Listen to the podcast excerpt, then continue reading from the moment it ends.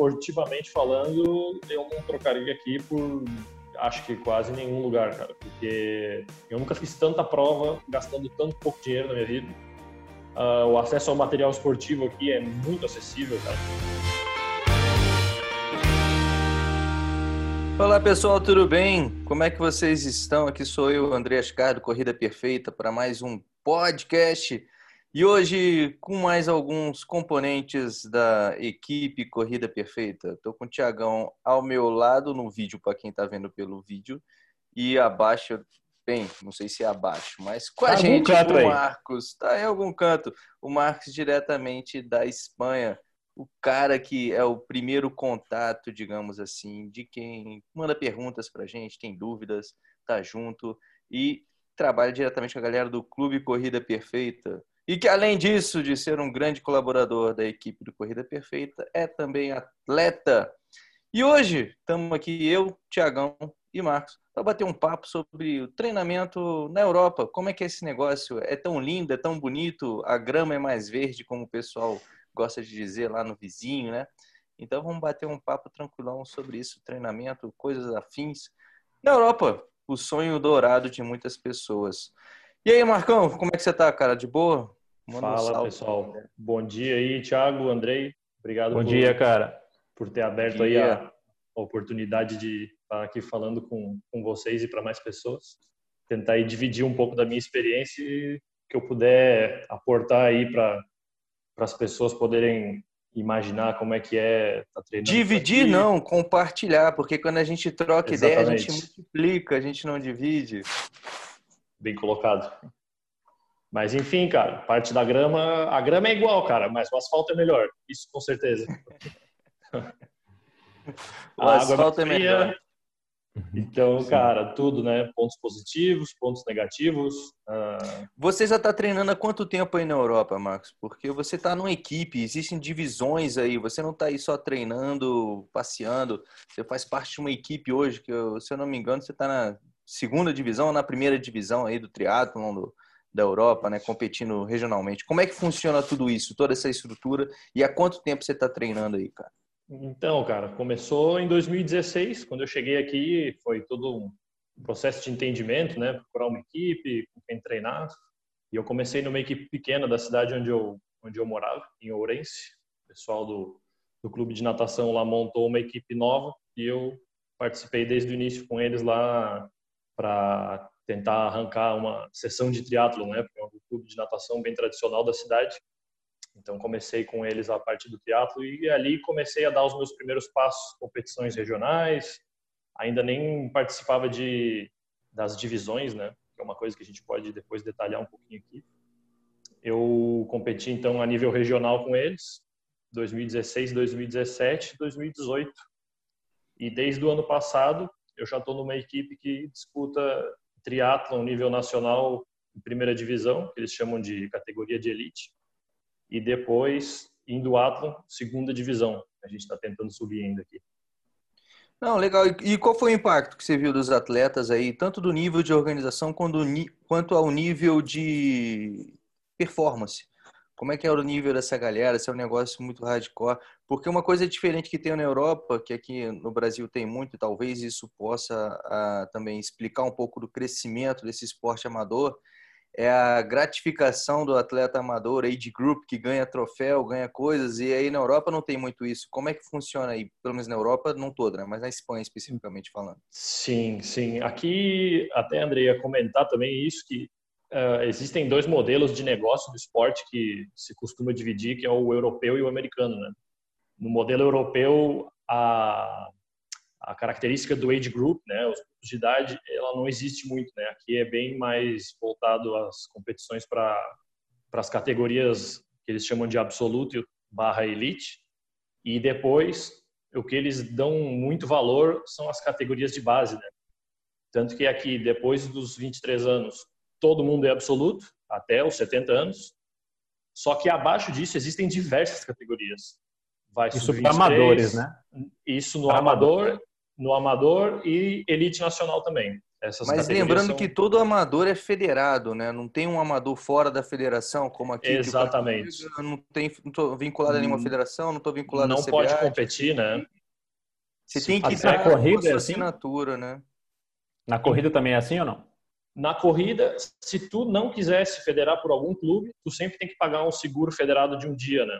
Que aí tu te vincula à federação para se acontecer algum algum acidente contigo, alguma coisa, tu tá coberto. Mas via de regra todo mundo é vinculado a algum clube, mesmo que seja um clube de amigos, assim. É... Entendi. Então tem mesmo diversos um, níveis na corrida. Que esse tem um vínculo direto com a, com a confederação. Exatamente com a federação é, não regional. Não ficar muito né? solto como é aqui, né? Que qualquer um levanta uma tenda, tem uma assessoria e, vai, e, ninguém responde não. a ninguém superior. Esse é um formato diferente também. Aqui uh, não existem assessorias esportivas, né? Normalmente é um clube mesmo, é, clube de atletismo da cidade tal, clube de triatlon da cidade tal. E as pessoas prestam assessoria, no caso, dentro desses clubes, né? Se encontrar uhum. um treinador, provavelmente ele vai estar vinculado a um clube, alguma coisa assim, ou ele vai ser um um personal, né? Uma pessoa que treina por, por sua conta, assim, as pessoas. E é caro, cara, se vincular a um clube aí? Quanto é que custa para você praticar? Muito barato, cara. Aqui o acesso às instalações varia de acordo com o município, porque elas são todas municipais, né? Então, qualquer município com mais de 5 mil habitantes já tem piscina. É uma lei que inventaram aqui na Espanha nos anos 2000 e alguma coisa, que a, a unidade municipal. A piscina é pública. A piscina é pública, exatamente. E geralmente são piscinas de 25 metros, né, com seis raias. Em raras exceções, a piscina de 50. Não existem clube, clubes privados para treinar aqui, né, como é um formato bem habitual no Brasil. O que deixa o esporte Sim. menos elitizado, vamos dizer assim, né, no caso do triatlo, que é com um certeza. grande limitante, né? É um grande limitante, com certeza, na realidade do Brasil, e a galera não tem onde treinar natação, né? Porque o clube é uma coisa meio inacessível. Sim, eu tive aí, né, Marcos? Passei aí na tua cidade quando eu fui para o Mundial de Duathlon, que foi pertinho de você. E eu vi muito disso na prática mesmo, né? Praticamente todas as cidades você passava pela piscina e tal, e em muitas também a pista de atletismo, né? Existe Sim. alguma regra específica também para a pista de treino que os corredores tanto desejam aqui no Brasil? Tem uma pista de treino de 400 metros. Tem alguma regra nesse sentido? A sua cidade tem? Outras cidades têm? Como é que funciona? Ah, então, eu acho que a cada raio de distância tem que ter uma pista de atletismo.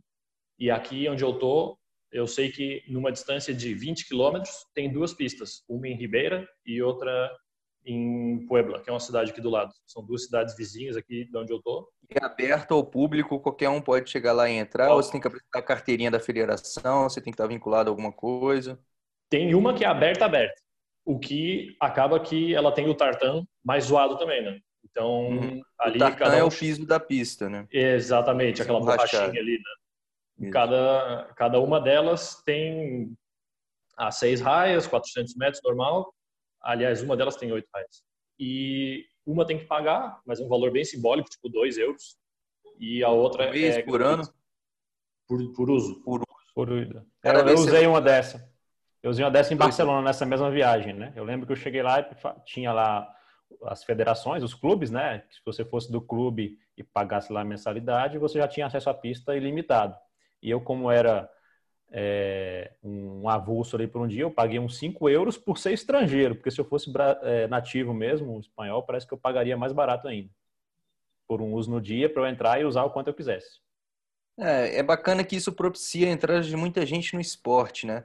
Você tem uma ideia do, do número de, de praticantes hoje federados aí na Espanha? Como é que tá? Como é que anda o estímulo? Porque a gente vê que a Espanha é hoje um, um dos expoentes no, tanto no triatlon quanto na própria corrida curta ali. Eu Ela sei tá, que está crescendo bastante. Eu sei que o número de federados ele aumenta bastante cada ano, mas eu não sei te dizer o número exato de, de, de atletas federados por nem por nem Só por uma ideia, tem quantas divisões aí dentro do triatlo, do, da corrida, desses campeonatos aí? Você tem como No triatlo são quatro divisões. Tem a divisão de acesso, a terceira divisão, e aí já são 40 equipes. A, a segunda divisão, que são 40 equipes, e a primeira divisão, que é a que a gente está, que são 15 equipes. E aí tu tem que ir subindo, é... né? Sobem, sobem sempre E é por performance primeiros. que a equipe vai subindo, é o atleta que vai subindo, a equipe toda, é uma vaga. Como é que consegue essa vaga aí em cada? Então, o que deixa mais interessante a competição aqui, cara, é que elas possuem diversos formatos, né? Tem a que eles chamam de Copa do Rei, que soma a pontuação individual de cada atleta na distância sprint. É, sai todo mundo junto e aí uhum. os atletas de cada clube, pois dependendo da colocação deles, vai somando os pontos e a equipe que tem mais pontos depois vai subindo e vai baixando. Né? Depois tem a que eles chamam de campeonato por clubes, que aí é um, um, formato que eles têm aqui bem comum, cara, no teatro, que não existe, bom, eu nunca vi no Brasil, pelo menos, que ele é o teatro contra relógio os seis integrantes da equipe eles têm que ir juntos o tempo todo. Eles não podem se, não pode deixar o cara para trás, vamos dizer assim. Né? Uhum. A distância máxima, né, que eles podem ficar um do outro, né? É, tem tipo assim, se tu desligar o cara 50 metros, esse cara tá eliminado. E se tu ficar com menos de quatro pessoas, a equipe é eliminada. Então tu sai com seis. É tipo, pode abandonar é tipo dois. o formato do, do contra-relógio de equipe do ciclismo, né? É igual, exatamente. Tu não pode. Então a equipe que consegue uh, formar um time homogêneo de nadadores, ciclistas e corredores, né, de atletas que sejam bem parelhos nas três disciplinas, provavelmente vai ser a equipe que vai ganhar. Porque tem equipe que às vezes monta um time de nadador que sai primeiríssimo da água, só que os caras são ciclista perneta, e essa equipe já não vai ganhar. Então, é bem é bem dinâmica a prova, é bem legal. É, e é interessante, né, que você dá um novo formato à competição, não fica só na questão individual mesmo, né? Sim, e começa aquele que se preocupar com o seu amigo. É, torna mais legal, atrai mais, né, dentro do, do esporte. E depois também tem a prova por revezamento. Então são esses três tipos de prova que ocorrem no calendário anual para formar o ranking. Né? Que é a prova por revezamento, daí é revezamento mesmo. Eu faço um triatlon super sprint, que é são 350 de natação, uh, 10 de bike e 1.500 de corrida. E toco na mão do colega, o colega sai e assim são seis componentes. E aí a, quem fizer o menor tempo ganha, né? É tipo o relay aí que deve ir para as Olimpíadas. Né? Exatamente. É o relay. vai, né? Quando tiver a Olimpíada é. vai ter o relay. É, a gente está aqui gravando no momento da quarentena para quem está escutando a gente vivemos esse momento aí de incertezas, né? Tá tudo suspenso, cara. Até outubro, todas as provas suspensas desse é. calendário, essas provas é, todas que eu falei para vocês. Estamos, e estamos em momentos diferentes, né? Porque o Marcos acabou de sair de, uma, de um real lockdown. Ficou. Foram 45 dias preso dentro de casa, né, mano? Sete semanas. Sete semanas aí preso dentro de casa, não podia fazer esporte, atividade física, era só isso. Proibido mesmo, né? Proibido, Proibido de mesmo. verdade, não era recomendação, eram 400 euros, não eram 200 euros a multa? 600. 600 euros. Tem até um videozinho que viralizou, acho que foi aí na Espanha, né? Que o cara tava correndo na praia, o policial foi correndo atrás dele, ele apertou o passe para não ser pego, não foi? Não, e ainda perguntou para ele aí, e o quilômetro, cara, quanto é que tá saindo? aí o cara apertou e fugiu. Não sei se pegaram o cara depois e. e cara, a galera tá usando multa... Strava para pegar a galera aqui, cara. É, e agora a gente está gravando isso, mas na semana agora vocês foram liberados para fazer atividade física pela manhã, né? Num certo horário ali, num certo Sim. raio. Conta aí como é que foi essa experiência agora de tá solto, cachorro solto agora, tá correndo para lado. Primeiro dia que eu saí para correr foi horrível, né? Cheguei em casa, eu tava olhando para minhas pernas assim, que isso, cara, o que está acontecendo aqui? Porque 50 dias sem correr, nada, né? Eu até tentei correr na garagem dois, três é, dias, mas não como vale é que foi, pena, Como é que foi o prazer da, da corrida, de você olhar para o céu de novo, né? Você se reencontrar com a corrida, que já é uma coisa gostosa ao ar, ao ar livre, né?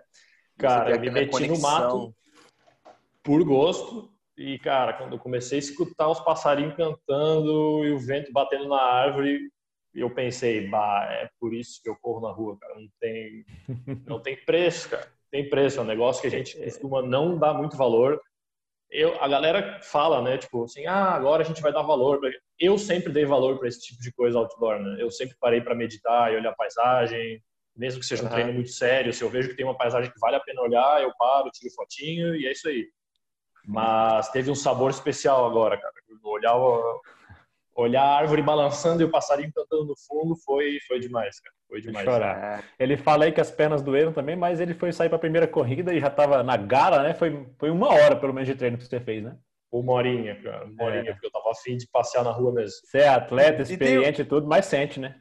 É, e tem, o, e tem o permitido. Quanto tempo que pode ficar na rua fazendo atividade física agora? atividade física dentro da, da franja horária que eles estabeleceram, né, de 6 a 10 da manhã, e depois de 8 a 11 da noite, pode usar todo esse horário se tu quiser. E ah, então tu não pode sair de dentro da cidade, né? Sim. Dá para fazer muita coisa. Dá, dá, dá para fazer bastante coisa. E depois passeio, né, familiar assim, é uma hora e no raio de um quilômetro da tua casa. Uhum. É, mas isso aí já. É, agora falando das corridas aí também, das provas de corrida, já que a gente tem a maioria aqui das pessoas acompanhando corredores, quais as das, eu já vi que você já fez algumas provas de corrida aí, né? Corrida pura Sim. mesmo. Quais as principais diferenças aí que você vê entre as corridas do Brasil e as corridas na Espanha especificamente, ou outras que você tenha feito em outros países da Europa que você visitou? Cara, o preço da inscrição é o que mais marca, com certeza. Aqui, assim, ó, a corrida custa mais de 10 euros. E assim, só para situar um pouco quem está ouvindo também, né? O salário mínimo na Espanha ele é bem parecido com o salário mínimo do Brasil, né? São 830 euros. Então, Peraí, é, pessoa... como é que é parecido? É. Calma aí, vamos... multiplica isso aí por Conver... seis, pô. Convertendo a sem converter. por seis. mas não, mas ninguém que mora aqui paga aluguel em real, né? Então, então, mas aqui a, a, a, possibilidade de compra sobre isso aqui é o real é mil e alguma coisa, 990 que tá o, o mínimo. Mas então, no Brasil, no Brasil a pessoa ganha menos de mil reais salário mínimo, mas a inscrição da prova custa 150 pila, né?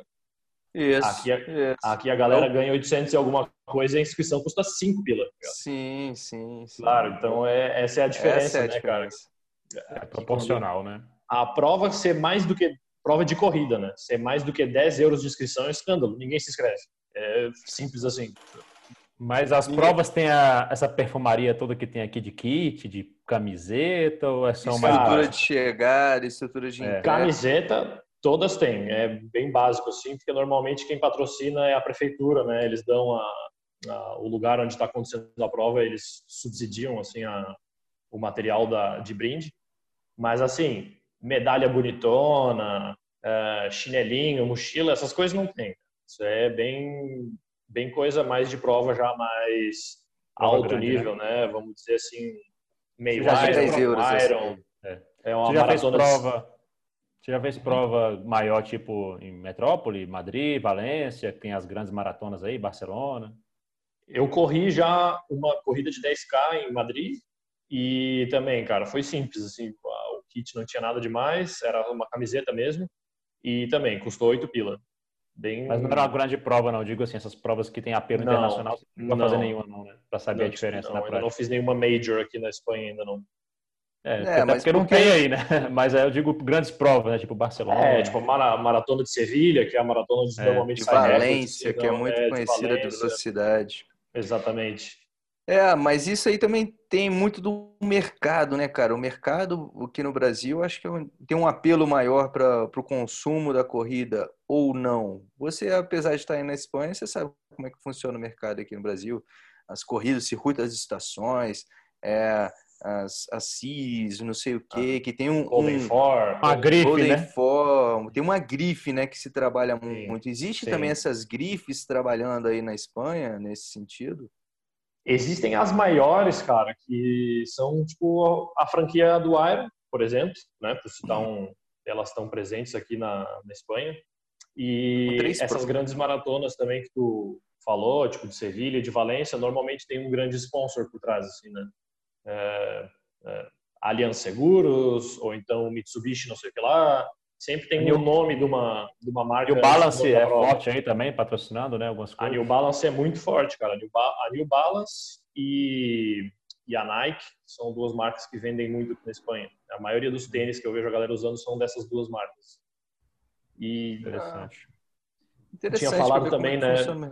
Mas aí vocês têm problema que nem no Brasil, cara, de, de o problema no Brasil é que eu digo, tem um, um limite de, de tamanhos e modelos que você encontra para usar, ou é algo mais americanizado, no qual você tem tênis curto, tênis largo, tênis Não. meio centímetro, três centímetros, unha curta, unha longa?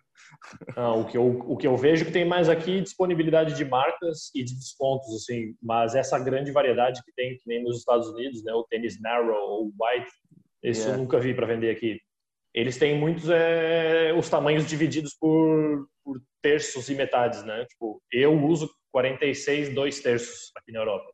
Seria uhum. tipo um 43,5 no Brasil, uma coisa assim. Então você tem um tamanho mais que é mais regular, né? Não é aquele negócio Exatamente. de um muito grande e um muito curto, né? Você tem um. É, ele dá mini saltos entre os, entre os tamanhos de, de tênis.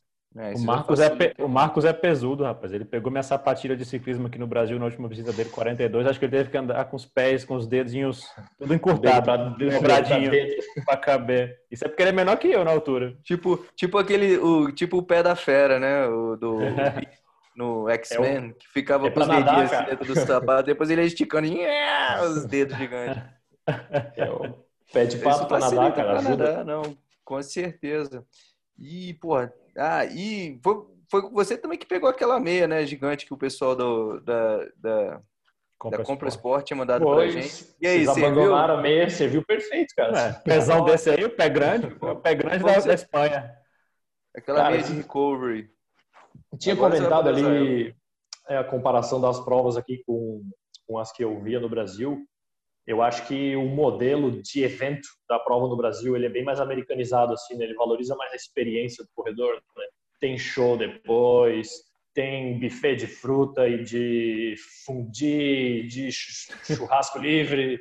E Não tem... é só a corrida, né? Não, e tem aquecimento antes com uma galera fazendo agito no palco e um portal para tirar foto. Cara, isso eu nunca vi aqui.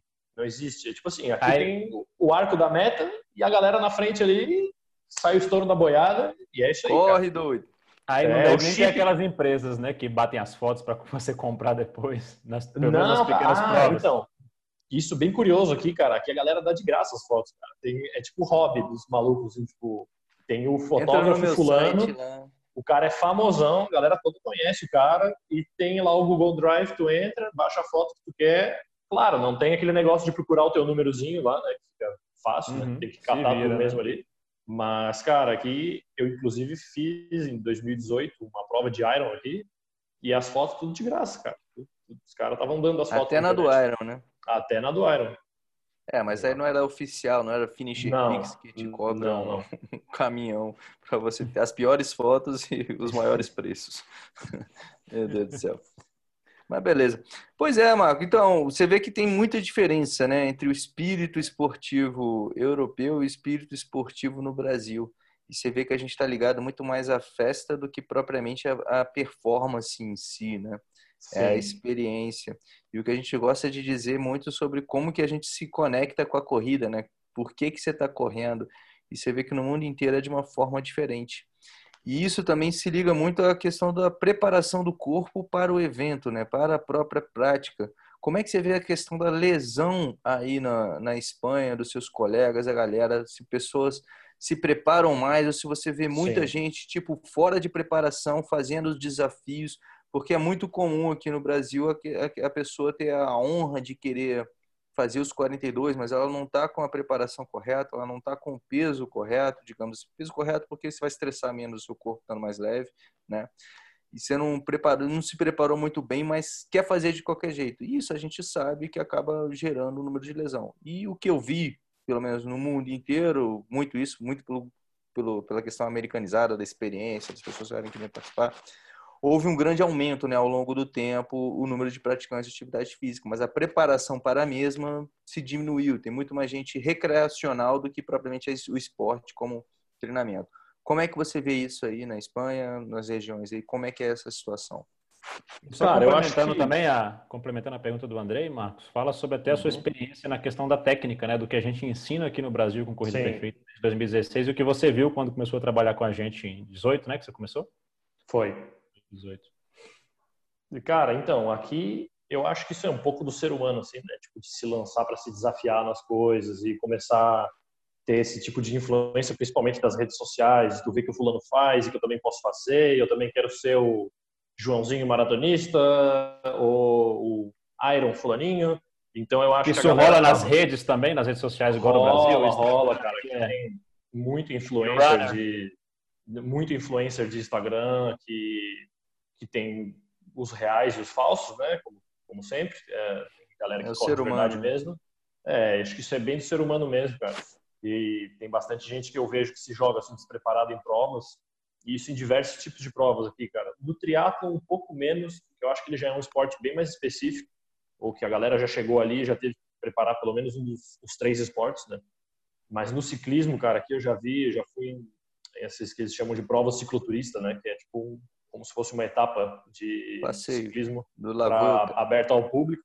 Cara, a galera muito fora de forma e corrida de rua, mesma coisa, cara. Agora, o que tu tinha comentado ali da galera cuidar, lesão, enfim, esse tipo de coisa, o que eu vejo aqui, o uso do fisioterapeuta, esse é um profissional que é assim, todo mundo tem o seu fisioterapeuta, igual o cara tem o treinador dele, o cara tem o físico. O fisioterapeuta aqui, ele tem um papel bem mais protagonista na preparação de qualquer atleta, né? seja ele nadador, corredor, ciclista, triatleta, enfim. Todo mundo tem um, um massagista, fisioterapeuta, ou enfim, um osteópata. A galera toda usa bastante esse tipo de recurso, até porque ele não é muito limitado, né? Tem muito profissional dessa área. É acessível o preço? É acessível, exatamente.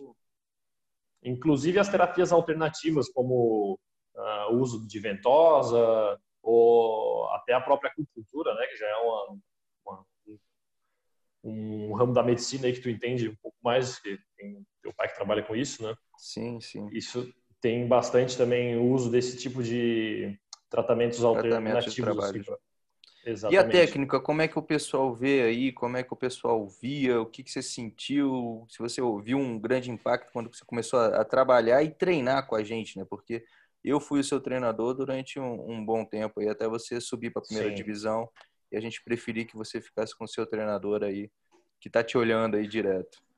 Mais ou menos. Cara, então, uh, aqui o preparo técnico da, da questão da, da, corrida, ele é mais mais conhecido, por assim dizer. Eu não vou dizer mais aplicado aqui no Brasil, porque isso não é verdade. Né? É.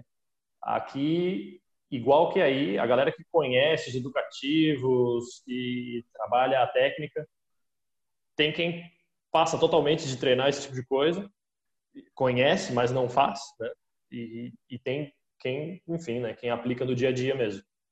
O que sim, ele é mais difundido aqui, é como as escolas de atletismo são muito comuns, tu falar em educativos de corrida aqui não é uma coisa que sou estranha para ninguém. Tipo, todo mundo sabe o que é o skipping, eles fazem no colégio, isso que eu já vi também, já uhum. conversei com professores de educação física que dão aula o desenvolvimento da prática esportiva é diferente, né? É diferente. Eles conhecem essas ferramentas, embora não apliquem, uh, desde muito mais cedo do que a gente, né? E sem ter que buscar especificamente esse tipo de coisa.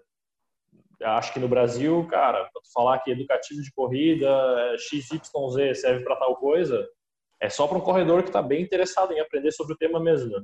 Aqui já é uma coisa que é, mesmo que tu nem corra na tua vida, tu sabe o que é um educativo, exercício de técnica, por que, que as pessoas fazem isso, mesmo que tu não seja praticante de corrida em si. O que você está dizendo aí, Marcos, é que até você que tem essa experiência, né, você dá aulas de natação para crianças também aí no, no clube, é, é, que o próprio, a essência da educação física nas escolas, na educação primária ali, ela já é voltada para o esporte, né? Ela não tem esse viés recreativo e de movimentação como tem na maioria das escolas no Brasil, pelo menos na minha época, né? E Sim. hoje acho que acredito, acredito que continua da mesma forma, né, Andrei? Cara, eu saí da escola tem um tempo, né? Então, não eu digo aí o seu contato, tem da aula, né? Tem os seus amigos que eu, eu conheço, sei, o Gabriel, pô. que dá aula aí para as escolas. Eu sei. É que a educação física no Brasil é muito mais do que só o esporte, né? Ela é o desenvolvimento do cidadão, do ser humano, de uma forma muito mais complexa. Aqui é vista o esporte, como é ainda a minha visão, como uma ferramenta para a vida, né? É, a atividade, a prática esportiva como uma ferramenta para a vida e não como uma ferramenta de performance em si, de você se tornar um, um, um excelente atleta, de você trabalhar a performance com a criança. Você está trabalhando o desenvolvimento humano, que é um fundamento muito maior do que simplesmente o esporte, a performance, de você estar tá buscando ali uma melhor velocidade, de você estar tá buscando uma maior resistência da, da criança na prática esportiva. É muito mais uma questão de consciência corporal, é mais uma questão de resolução de problemas, resolução de problemas em conjunto. Então, é uma questão muito mais desenvolvimentista, humana, a educação física, do que simplesmente você aprender a prática, aprender as regras de um esporte, aprender a prática do esporte. Onde que muitas vezes, e ainda ocorre muito no, no Brasil, que é o rola-bola, né? Porque muitas vezes o professor está cansado, os pais não entendem o que é educação física, o professor só joga a bola lá para o pessoal, o pessoal vai jogar bola durante um, um, bimestre, no outro bimestre o pessoal vai jogar basquete, no outro bimestre é vôlei, no outro é handball, e assim você vai brincando, sendo que o esporte pode ser muito mais do que simplesmente você aprender a jogar uma bola na cesta, você saber que são cinco na quadra, são seis, esse esporte aqui pratica com 11 na, 10 na linha e no gol, alguma coisa nesse sentido. Então acaba que o esporte, a base do esporte é muito maior do que é, deveria ser uma ferramenta. E certo nível, certa idade, você começa a especificar um pouco mais isso, onde você começa a trabalhar performance dentro do esporte. Só que aí já por falta de espaço nas escolas, por falta de interesse muitas vezes, e por falta de toda essa estrutura né, governamental mesmo, de campeonatos de base, interesses para o aluno e se dedicando ao esporte e crescendo, né? por falta de um mercado também dos adolescentes ali, para o cara ir querendo desenvolver a prática esportiva, isso acaba sendo esquecido. Aí você não tem essa base, não tem esse trabalho onde deveria se ter na escola. Porque simplesmente o pessoal está pensando que na escola o cara quer passar no vestibular, pronto, acabou o curso, o curso técnico, se o cara não quiser ir para a faculdade, se ele quiser, pô, quero ser mecânico, pô, o cara quer ser mecânico, ele precisa ir para fazer vestibular, não, ele pode já começar a trabalhar com, com o carro, como é que funciona, né? Os cursos técnicos, onde que isso também não é trabalhado muito na escola, é tudo trabalhado para o cara fazer o vestibular. Então é toda uma linha, né, que a gente tem que ir ajustando, é, trabalhando de acordo com o interesse. Qual é o interesse? O interesse do Estado, do governo, hoje em dia parece que é preparar o cara para o vestibular. Aí depois do cara preparar para o vestibular, o cara se formar. E depois o cara tá perdido, né? Mas aí a gente vai para um papo muito mais profundo do que simplesmente e que inicia na infância, na preparação do cidadão, né? E que para isso que eu acho que a educação física nos primeiros anos de vida é fundamental para ir formando esse cidadão. E a visão da educação física que tem que ser bem vista, né? do que muito mais do que só um rola-bola, recreacional, né? De ficar brincando, de gastar energia e não deixar as nossas crianças ficarem obesas. É mais ou menos. Ó, tá vendo? É pra gente entrevistar o Marcos. Eu tô falando aqui de novo já um monte. Não faço pergunta para você mais não. É até para o Marcos complementar o início da conversa aqui a respeito dessa parte. Então aí na prática nas escolas você vê que tá, tem essa, esse viés de de ensinar por meio da disciplina também, de ser melhor no esporte, ter um levar um pouquinho mais a sério ali a preparação para um esporte especificamente, mesmo na infância. Sim, aqui acontece muito é que as escolas de, de esportes em geral, né, por exemplo, escola de atletismo, eles observam já desde o início na, nas escolas eh, em, em alguns testes físicos que eles têm que fazer aqui, porque aqui eles têm nota também pelos testes físicos, né? Eles botam uma criança a correr não sei quantas voltas em volta da, da quadra de futebol ali, se dá tantas voltas é nota tal, se dá tantas voltas, nota tal. Então eles têm um pouco de avaliação física aqui também, né? E nisso, a, esses, esses clubes, né, por assim dizer, que tem categoria de base, que tem escola, eles já vão lá e puxam a galera para começar a competir, se, né, se, enfim, se a, se a criança assim quiser, né? Ocorre um. Desculpa te hum? interromper, mas ocorre uma parada tipo nos Estados Unidos que é, gira muito dinheiro em torno do esporte escolar, gira muita visibilidade, onde as, as escolas são conhecidas pelos esportes por terem bons desempenhos esportivos? Não, não ocorre a divisão como nos Estados Unidos, uh, que o time é da escola, mas sim ocorre muitas divisões de uh, esporte escolar, né? Por exemplo, eles têm um campeonato de triatlon aqui específico para idade escolar.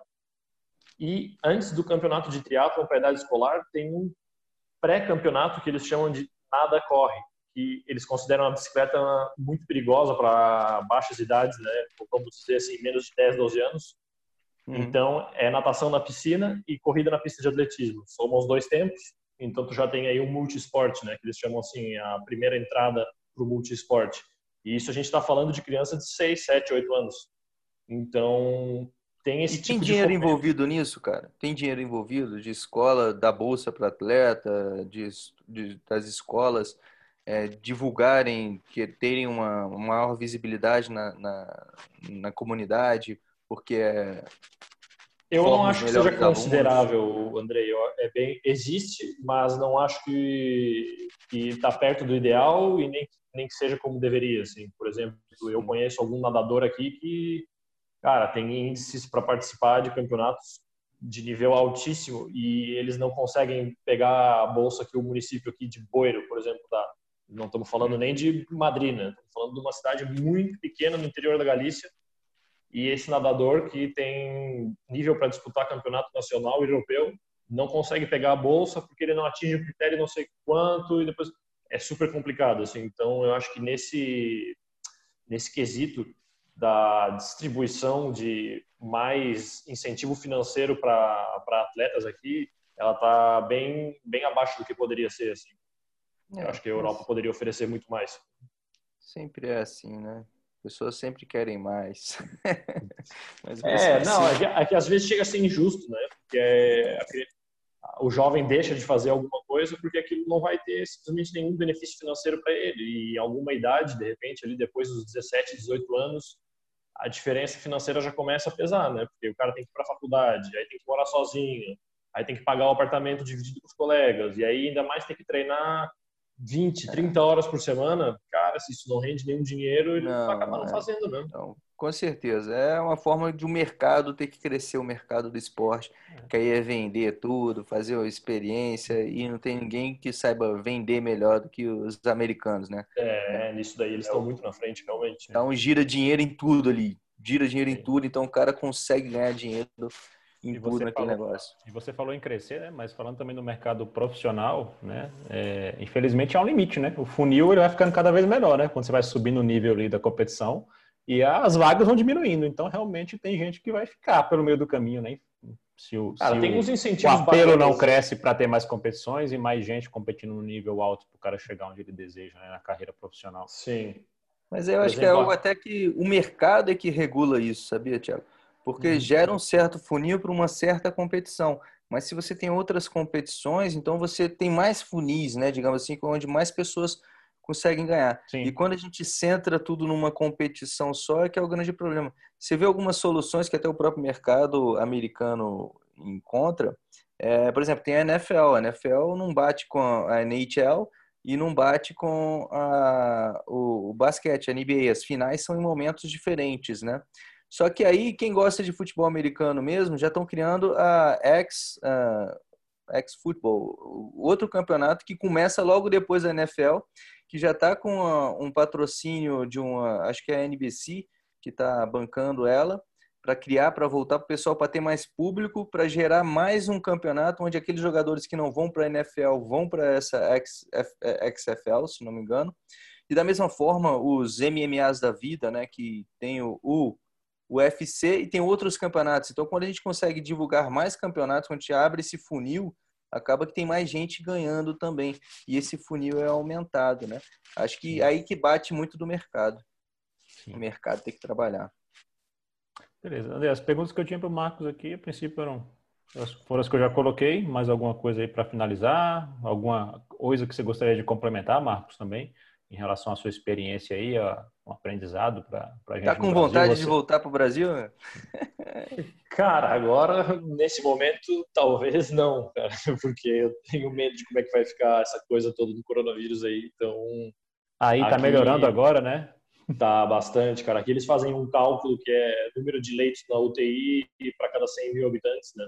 E tem que atingir certos números para a gente ir ganhando certas liberdades de volta aqui, que foi o critério que eles usaram para deixar a gente voltar a fazer esporte. Né? E esse número está ficando cada vez mais bacana, se é que se pode dizer, né? Porque o número de mortes está caindo consideravelmente e o número de gente recuperada está aumentando muito. Então, nesse sentido, o cenário está razoavelmente otimista, mas enfim, não faltam previsões pessimistas para o futuro agora até o final do ano, então não sei. Ah, até mesmo porque a gente vai passar por uma recessão econômica, a Europa muito ah. também. Mas quando é para falar em recessão, aqui para as bandas de baixo, a gente tende a, a, passar por o pior momento, né? Agora, Isso porque a gente ainda está atingindo o pico. Voltando para a pergunta ali que o Thiago tinha feito, cara, esportivamente falando, eu não trocaria aqui por acho que quase nenhum lugar, cara, porque eu nunca fiz tanta prova gastando tanto pouco dinheiro na minha vida Uh, o acesso ao material esportivo aqui é muito acessível, cara. Dá para comprar uma bicicleta bem legal gastando pouco, dá para comprar um neoprene massa sem gastar um rio de dinheiro. É, não é uma coisa elitista, assim, né? Porque às vezes no Brasil, cara, eu entrava numa transição de uma prova de teatro e olhava assim, que isso, cara? Sou mendigo aqui dessa galera, tipo, nego com as bicicletas galáctica, com uma pança gigante e não entendo, cara. Era uma coisa meio o clube é, do bolinha. Isso não é só, assim, no, tipo... isso não é só no, no, Brasil, não. Isso é muito do próprio esporte que tenta trazer isso. O triatlo não tem muito disso. Eu lembro lá em Mont Tremblant, no Canadá, tinha um cara, meu irmão, sem sacanagem. Ele devia ter 1,65, 1,60 de altura, com 120 quilos em cima de uma Cervelo P5. Uma Cervelo P5 é uma bicicleta de 15 mil dólares, sacou? E o cara lá pedalando nessa bicicletinha que não tem nem o canote. Eu falei, esse troço vai quebrar, rapaz. Como é que esse cara tá pedalando nesse negócio? O cara tá lá, amarradão. Amarradão. É, tem seu dinheiro, cara, cada um faz o que quer, tem dinheiro, não gasta, não vai. Né? A gente não precisa também se excluir porque os outros estão fazendo diferente ou então... Não, com certeza não. Pobre, né? Eu só sinto que aqui, cara, a coisa acaba sendo mais igualitária, né? Principalmente até pelo nível do que a parada atinge aqui, cara. Qualquer provinha full record de triatlo aqui tem 400 inscritos. Então, acaba que fica fica mais interessante competir. E Porque é mais o não... esporte, né, e menos perfume. É, exatamente, é mais é. mais esporte, exatamente. Eu, eu lembrei de uma coisa aqui também, Marcos, quando eu tive no campeonato do Athlon, né, corrida e bike, a gente pedalou alguns dias juntos aí. E por mais que a gente tenha melhorado bastante no Brasil, a gente vê que a diferença em relação ao respeito no trânsito com o atleta, seja o corredor ou o ciclista que sofre mais ainda com o trânsito, é absurda. A gente Não, pegava absurdo. umas vielas, André, eu e o Marcos pedalando assim de aquelas pistas simples, sem acostamento, né, cheio de curva. Pai, se o cara tivesse na faixa contínua é, com você ali, enquanto ele não achasse um, um, local que ele pudesse ultrapassar, ele ficava atrás das duas bicicletas, mesmo que as duas estivessem encostadinhas no canto Sim, raridade é aparecer um, maluco mais doidão ah. assim, que ele vinha e passava, mas no geral, 95% das pessoas ficavam é. atrás, do, atrás da gente como se a gente fosse um carro, né? Cara, fina assim, é uma coisa que não, não me acontece aqui. Eu não, não tenho nenhuma memória assim de quase ter morrido aqui. E no Brasil era todos os dias quase, né, cara? Ainda mais porque eu treinava em Porto Alegre. E, e para eu sair de fora de Porto Alegre, eu já tenho que pedalar 30 quilômetros. Então eu pedalava meio que dentro da cidade, assim. E aí, cara, era o cara contra os carros, né? Não tem o que fazer. É vida na roleta russa ali a diário e todo mundo é. sabe disso, né? Tanto que a galera pedala 5, 6 da manhã para não ter que é. cruzar com o trânsito. Né?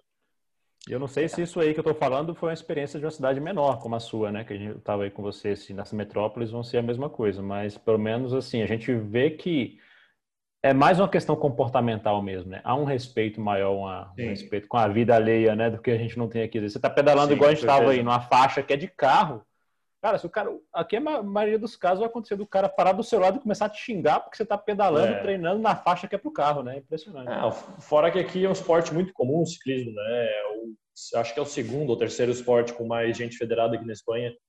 Só tá atrás de um. Eu acho que. De caça. Caça é um esporte, cara. Pasme. É, isso é uma coisa bem infeliz que eu descobri quando eu cheguei aqui. Caça é um esporte, então, como tu tem que estar tá federado para ter a arma, e tem muita gente com arma aqui então, caça eu sei que é o esporte que tem mais gente federada na Espanha. E logo depois já vem futebol, ciclismo, atletismo. Então, é comum que tu tenha alguém conhecido, alguém na família ou alguém que anda de bicicleta. É muito raro tu Faz parte do dia a dia de todo mundo. Né? É, que isso não é um esporte bem comum de ser praticado. Então, tu vê uma pessoa andando na rua de bicicleta, lógico que o cara está treinando, não é ele não está deixando de ir para passear na praia, para passear na estrada. Os caras estão tá na estrada porque o cara está treinando. Então, isso eu acho que o pessoal tem bem entendido aqui também. Facilita bastante o respeito. Show. Cultura mesmo, né? Desenvolvida nesse é. sentido. Então, beleza, Marcão. Da minha parte aqui, fechou. Não, já falamos demais. Já. Tá Obrigado aí pela. Dá para ficar falando relato. muito, mas aí é muita coisa. Vamos gravar outro. Vamos gravar outro. então, valeu, Marcão. Valeu, Andrei. Valeu, galera. Vamos que vamos. Um abraço. Valeu, um abraço. Até o próximo e episódio. Muito obrigado a todos vocês que nos escutaram até agora. Espero que tenham gostado desse bate-papo, que possa trazer alguma ideia nova, possa. Espero que tenha valido a pena ter escutado a gente. Compartilhar a informação. Com Alguma dúvida, só mandar para nós aí que a gente responde tranquilo. Tem um cara do atendimento aí bom para responder os negócios. valeu, Marcão. Valeu, valeu Tiagão. Galera. Valeu. Até a próxima. Até o próximo episódio. Valeu.